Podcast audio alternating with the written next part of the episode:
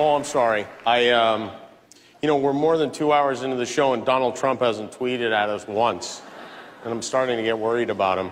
Bom, essa voz que a gente ouviu é do Jimmy Kimmel, o apresentador de TV americano. Ele estava comandando a cerimônia do Oscar de 2017, que foi a primeira com o Donald Trump na presidência dos Estados Unidos. Nessa parte que a gente ouviu, ele estava tirando sarro dessa mania do Trump de sempre twittar reclamando de alguma coisa, tipo o Stop the Count pedindo para parar a contagem dos votos. Meses antes dessa cerimônia em 2017, por exemplo, o Trump tinha tweetado que a Meryl Streep era superestimada. Isso depois que ela criticou o presidente num discurso no Globo de Ouro. O próprio Jimmy Kimmel começou a cerimônia daquele Oscar pedindo desculpas para todos os espectadores do mundo. No caso, ele queria dizer que, com a eleição do Trump, o mundo inteiro estava odiando os Estados Unidos naquele momento. O Gael Garcia Bernal, aquele ator mexicano, disse nessa mesma noite que era contrário à construção de um muro que separasse os povos. As a Mexican, as a Latin American, as a migrant worker, as a human being, I'm against any form of wall that wants to separate us.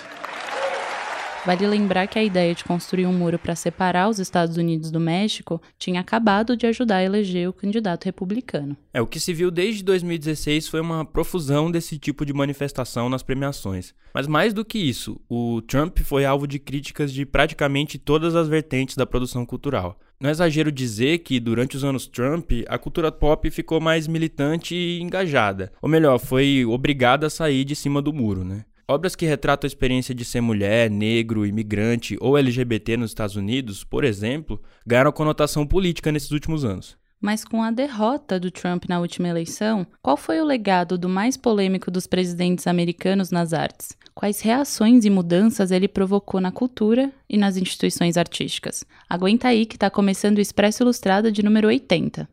Oferecimento Achado Zelo, o guia com experiências mais autênticas de São Paulo. E caso você não saiba, esse é o podcast de cultura da Folha. Tem episódios novos todas as quintas, às quatro da tarde e tá em todas as plataformas de streaming. Eu sou a Carolina Moraes. Eu sou o Lucas Breda e a edição do programa é da Natália Silva, também conhecida como a DJ Natinha, a mais ocupada da podosfera.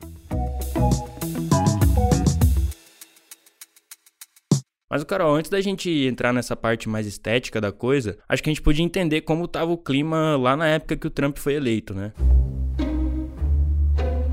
Pois é, já tinha muita coisa rolando. E eu conversei com a Ana Virginia Balussier, que é repórter especial da Folha, e ela estava nos Estados Unidos como correspondente de Nova York, cobrindo justamente a eleição de 2016 que elegeu o Trump. E o que, que ela te falou, no fim das contas?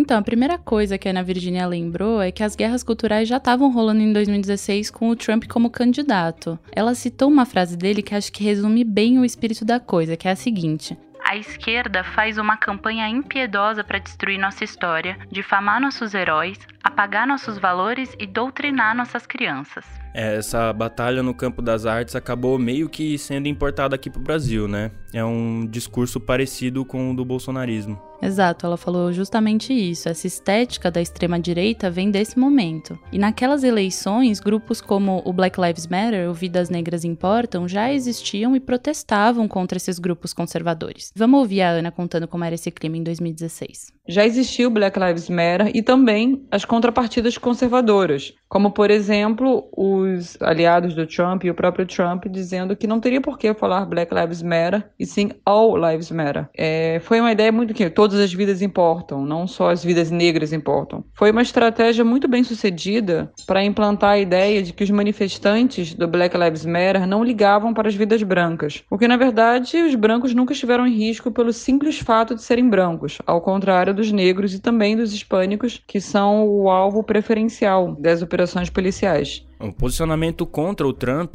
já começava ali, antes mesmo dele ser eleito. Na época, a gente lembra né, que a classe artística apoiava quase majoritariamente a Hillary Clinton, que era a candidata democrata da época. É, a Ana Virginia contou que era uma minoria quase folclórica de artistas que ficaram ao lado do candidato republicano. Vários músicos, inclusive, chegaram a protestar contra o uso de suas canções na campanha do Trump. É um campo mais progressista, né? Enfim, tanto no Brasil quanto nos Estados Unidos. Hollywood é mais progressista do que a média. Então, a maioria absoluta se posicionou contra o Trump. você tinha um movimento curioso de muitos artistas falando que o Trump não poderia usar as músicas deles em comícios e nas campanhas, que era uma coisa que acontecia muito. Por exemplo, o Bruce Springsteen tem uma música dele que é Born in the USA, que ela estava sendo usada até, até em 2020 também por apoiadores do Trump como uma espécie de hino nacionalista. Só que na verdade é uma música que fala mal dos Estados Unidos, no contexto da Guerra do Vietnã, naquele contexto passado. Donald Trump é o novo presidente dos Estados Unidos. O candidato. Quando veio o balde de água fria no eleitorado democrata, muitos artistas foram protestar nas redes sociais. Eu lembro, por exemplo, que a Lady Gaga, ela chegou a publicar uma foto, acho que era em PB, com um cartaz que dizia: "O amor vence o ódio". Mas além dos próprios artistas, como a Ana mesmo lembrou, os movimentos sociais foram um motor importante dessa reação contra o Trump. A gente também conversou com a Gisele Begelman, que ela é artista plástica e professora da USP, e para ela o que aconteceu nas artes durante o governo Trump é uma consequência das demandas dos movimentos sociais. Ela também acha que essa politização da cultura é algo que se consolida, na verdade, durante os anos 2000. Eu penso que os movimentos sociais vêm pressionando por mudanças no plano da cultura e na política pelo menos desde os anos 80, levando as pautas dos anos 60 para contextos mais amplos, como as lutas pela igualdade de gênero, por exemplo. O que se consolida mais recentemente, ao longo dos anos 2000, é o viés da politização da cultura, âmbito em que as disputas narrativas contra o colonialismo institucional são o eixo mais importante. Quer dizer, já existia toda uma movimentação forte e anterior ao trumpismo em si. Eu lembro daquela performance da Beyoncé em que a palavra feminista aparecia no fundo do palco, isso entre 2013 e 2014, por exemplo. E um pouco antes, o filme 12 anos de escravidão já tinha ganhado o Oscar, e isso só para lembrar de alguns exemplos. Quem também falou com a gente para esse programa foi o Marcos Augusto Gonçalves, que aqui no jornal a gente chama ele de Meg e ele é editor da Ilustríssima. É, o Meg acredita que o trumpismo acabou precipitando uma ebulição no meio artístico. Toda essa movimentação já se refletia de alguma maneira no mundo cultural, no mundo das artes. Né? Já, já se via a presença dessas manifestações em algumas produções de arte nos diversos territórios, né? cinema, na, nas artes plásticas, na música, etc. A confrontação com o Trump é, precipitou, de certa forma, uma ebulição maior nesse ambiente. A hostilidade permanente de Trump em relação ao meio cultural e a tentativa do meio cultural defender os seus valores isso levou a uma crescente politização da arte e da cultura nos Estados Unidos. O Meg, inclusive, pontua como essa acabou sendo uma reação global. Quem não lembra daquela turnê do Roger Waters, né?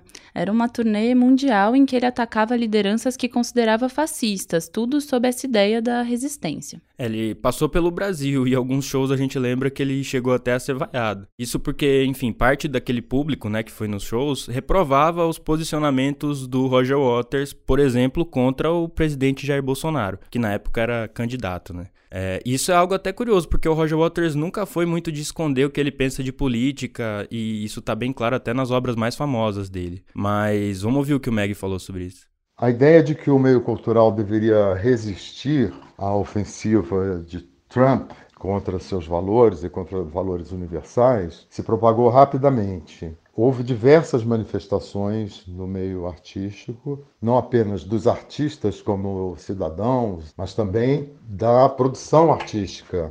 Trabalhos de arte que se envolveram com essa temática e procuraram, de alguma maneira, traduzir essas questões, né? essa polarização, essa disputa. Isso aconteceu em, todas as áreas, inclusive, não foi um processo só americano, aconteceu em diversos países e também com artistas é, não americanos. Caso, por exemplo, da turnê do Roger Waters, que tinha na, na, na, resistência, digamos assim, ao Trump, né? na própria ridicularização, na, na defesa de uma posição contrária né? ao, ao que se chamou de neofascismo, né? enfim. O show do Roger Waters foi um show que deixou muito claro, né? Essa, foi quase emblemático dessa situação. O Meg foi além e analisou mais profundamente essa estética de uma arte mais politizada, digamos. Ele vê o movimento, inclusive, como inevitável. Essa politização da produção cultural, de uma maneira geral, ela era inevitável dentro do contexto em que a coisa toda aconteceu. Nem sempre, porém, os resultados foram satisfatórios. Quando a arte se empenha demasiadamente né, num, num projeto político, muitas vezes o projeto artístico propriamente fica em segundo plano. Nem sempre os artistas conseguem chegar a um grau de elaboração formal, estética, etc., na qual a política esteja presente sem atrapalhar a arte. O Silas Marti, que é editor da Ilustrada, ele lembrou de uma polêmica famosa que é bastante representativa sobre essa cultura pop no governo Trump. Vamos ouvir.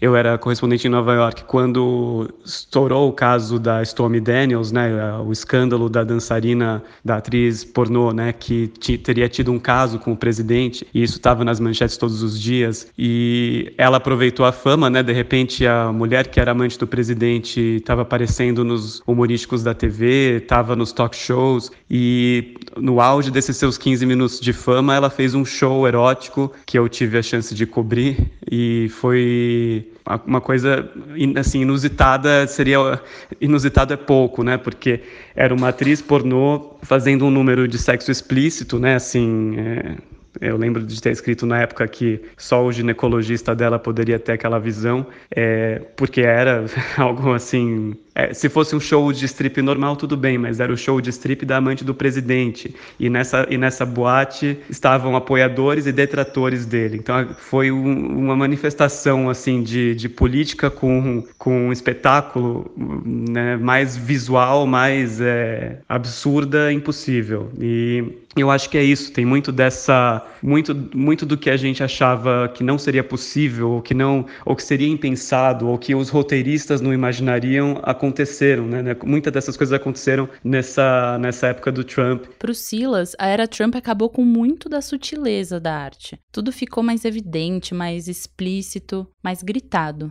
Ele lembra de dois exemplos para a gente entender melhor o que ele está querendo dizer. Mas só para finalizar, né, eu queria lembrar, tem alguns exemplos de arte para além da striptease da Stormy Daniels, que eu não sei se a gente pode considerar uma performance artística, mas tem alguns outros exemplos de, de obras de arte e, e trabalhos né, e coisas da cultura pop que também para mim são manifestações desses ânimos, né, desses ânimos acirrados e da e a influência direta de uma coisa, de um estilo gritado de presidir que foi o do Donald Trump. Um deles, é, você até lembrou na sua reportagem, né, que você que você escreveu logo depois da eleição do Trump, que, que é o o This Is America, né, o clipe do Childish Gambino, chocou ali na época porque é um clipe de violência explícita, não que o cinema americano ou que a indústria pop não tenha lidado com violência antes, mas da forma como ele fez, realmente bateu ali fundo, né, para quem,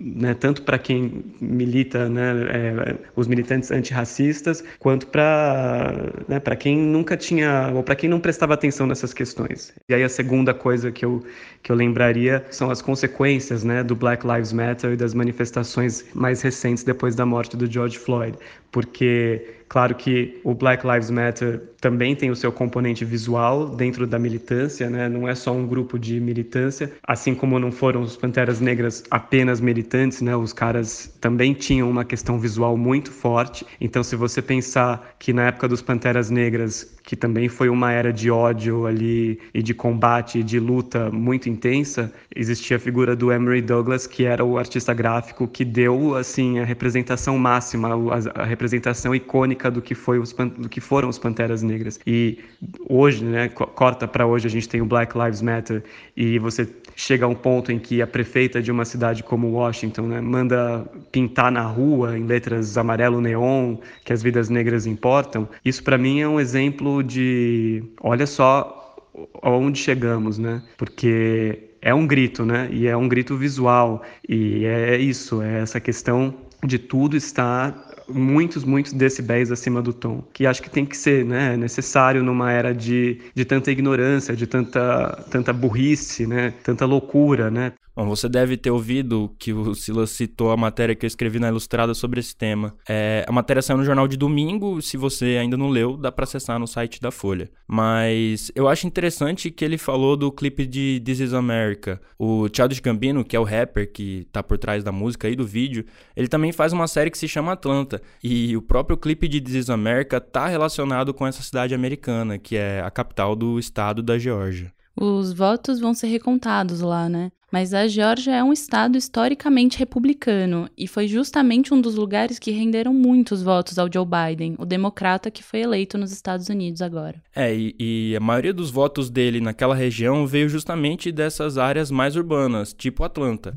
A cidade, além de ser a, a, onde mora o Gambino, é também a capital do trap. E quem ouve o Expresso já sabe, mas a gente, não custa a gente explicar, né? O trap é um subgênero do rap que fez do, do rap o gênero de música mais ouvido durante os últimos anos nos Estados Unidos e em grande parte do mundo. E o interessante é que, mesmo não sendo uma música politizada, ela é a música dos guetos é, americana. Fala bastante de ostentação, por exemplo. É algo como o funk aqui no Brasil, que também não é bem visto pelos conservadores. E isso mostra bastante como a arte, mesmo essa arte que não é exatamente política por natureza ou engajada, ela acabou no meio dessas disputas de narrativas e identidades, né? Os analistas de política, inclusive, apontam um papel muito forte do Vidas Negras Importam nessas eleições.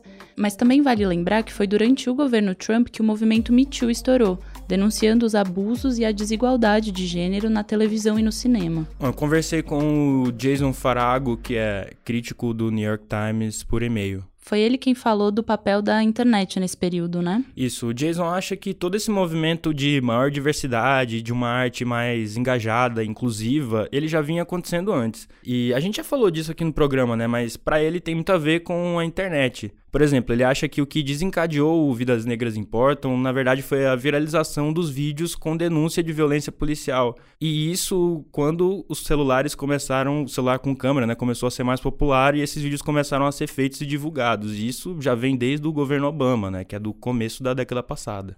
E ele diz até que não consegue apontar uma revolução na arte em si, na estética mesmo, mas que com certeza o Trump provocou uma contra-revolução nas instituições de arte. Algo do tipo, ficou impossível não tomar um lado. Para exemplificar, ele cita aquele movimento puxado pelo MoMA, quando o Trump instaurou um veto à entrada de pessoas de diversos países muçulmanos nos Estados Unidos. Em resposta ao Trump, vários museus reorganizaram suas coleções permanentes para mostrar só obras de artistas imigrantes. Houve um festival dedicado à arte latina, o Pacific Standard Time, que tomou diversos museus de Los Angeles, e isso fora o movimento Decolonize Displays, que hoje organiza protestos em museus criticando as ditas tendências colonialistas desses espaços. O Jason, ele, ele diz que a, essa postura de bons moços dos trabalhadores da arte, ela acabou sendo colocada em xeque. E a resposta tá vindo, né? Veio meio que de imediato. Algumas coisas a gente pode considerar até meio bobas, tipo o pessoal botando foto do Vidas Negras Importam no Instagram, por exemplo. And the Oscar goes to a gente começou o programa falando de Oscar, e essa premiação, que é tão vista no mundo inteiro, agora tem uma série de exigências para ter mais diversidade nos filmes. Isso veio depois daquele movimento do Oscar So White, lembra? Foi quando o pessoal criticou a predominância de brancos nas narrativas e nos grandes estúdios de Hollywood. É, isso também aconteceu no Grammy, que é outra dessas instituições mais tradicionais, né, de elite americana. Eu lembro muito bem ali de 2016, quando o Kendrick Lamar, com o disco To Pimp a Butterfly, ele perdeu o, o prêmio de melhor disco do ano para Taylor Swift. É, o disco do Kendrick, a, a gente lembra, é um disco totalmente atual, que, enfim, fala, fala da história americana, mas também do, do, do momento que se passava ali em 2015. E o 1989 da Taylor Swift era uma, um tipo de arte considerada mais alienada, né? E, enfim, isso, com o passar dos anos e outros casos, acabou gerando um boicote dos rappers ao Grammy. E hoje é muito curioso como a gente vê essa premiação meio que correndo atrás do prejuízo, tentando ficar mais jovem, mais diverso e tudo mais, né?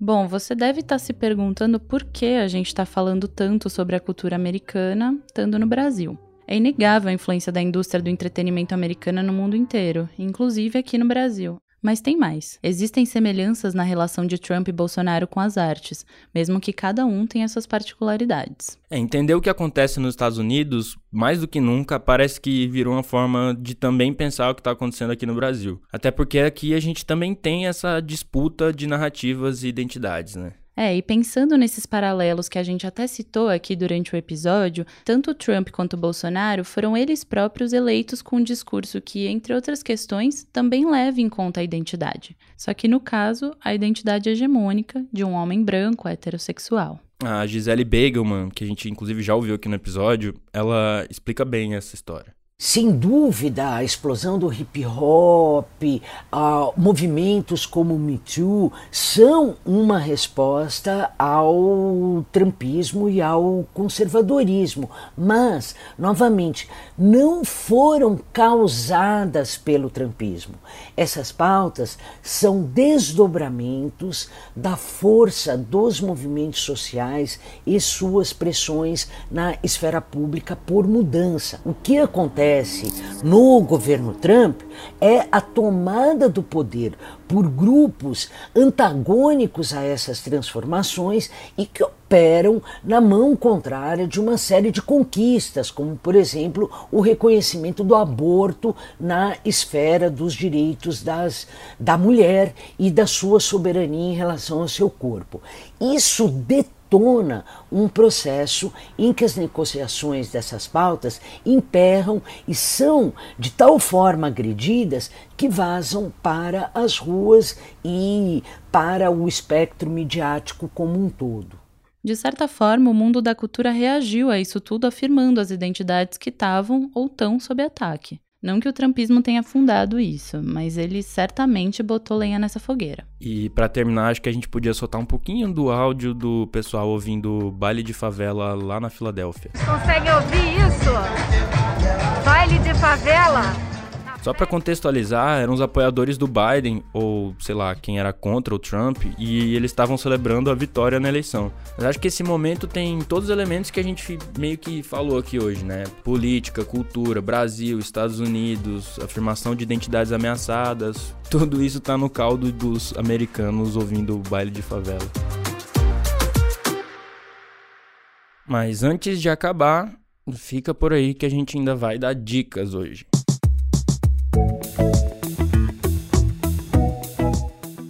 E aí, Carol, o que, que você vai indicar pra gente?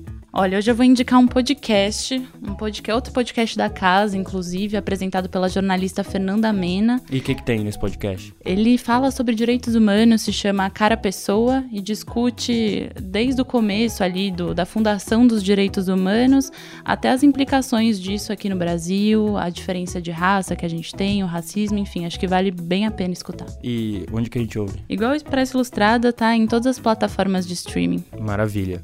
Eu queria falar sobre um disco que eu já falei aqui no programa e que para mim é um dos, um dos melhores discos dos últimos anos, talvez o melhor disco da última década, ou sei lá, do, desde os anos 2000 ali, que é o To Pimp a Butterfly, o disco do Kendrick Lamar, que ele é de 2015, quer dizer, ele é antes do trampismo e ele tá muito relacionado com, com isso tudo que a gente falou hoje e com vários movimentos. Naquela época, inclusive, a música Alright, que é uma música desse disco, ela foi cantada justamente pelo movimento Vidas Negras Importam, que enfim, na época não era tão conhecido quanto hoje em dia. Mas, quer dizer, uma das músicas desse disco do Kendrick que tinha acabado de sair foi. É, virou música de protesto, né? Hino das pessoas cantando na rua. O que mostra muito da urgência desse disco, né? Ele foi instantaneamente recebido pelas ruas, isso é, é muito interessante. Mas, enfim, não só isso, é um disco que, que ele pega um pouco da tradição da música negra americana e também muito do que era atual naquela época. E tem vários músicos que são incríveis e, enfim, ouçam Kendrick Kendrick Lamar, To Pimp a Butterfly, que deveria ter ganhado do Taylor Swift em 2016, o Grammy. Enfim. Você acabou de ouvir o episódio 80 do Expresso Ilustrada, o podcast de cultura da Folha, com episódios novos todas as quintas às 4 da tarde. Eu sou o Lucas Breda. E eu sou a Carolina Moraes. A edição é da Natália Silva, a nossa DJ Natinha. Um beijo. Tchau, tchau.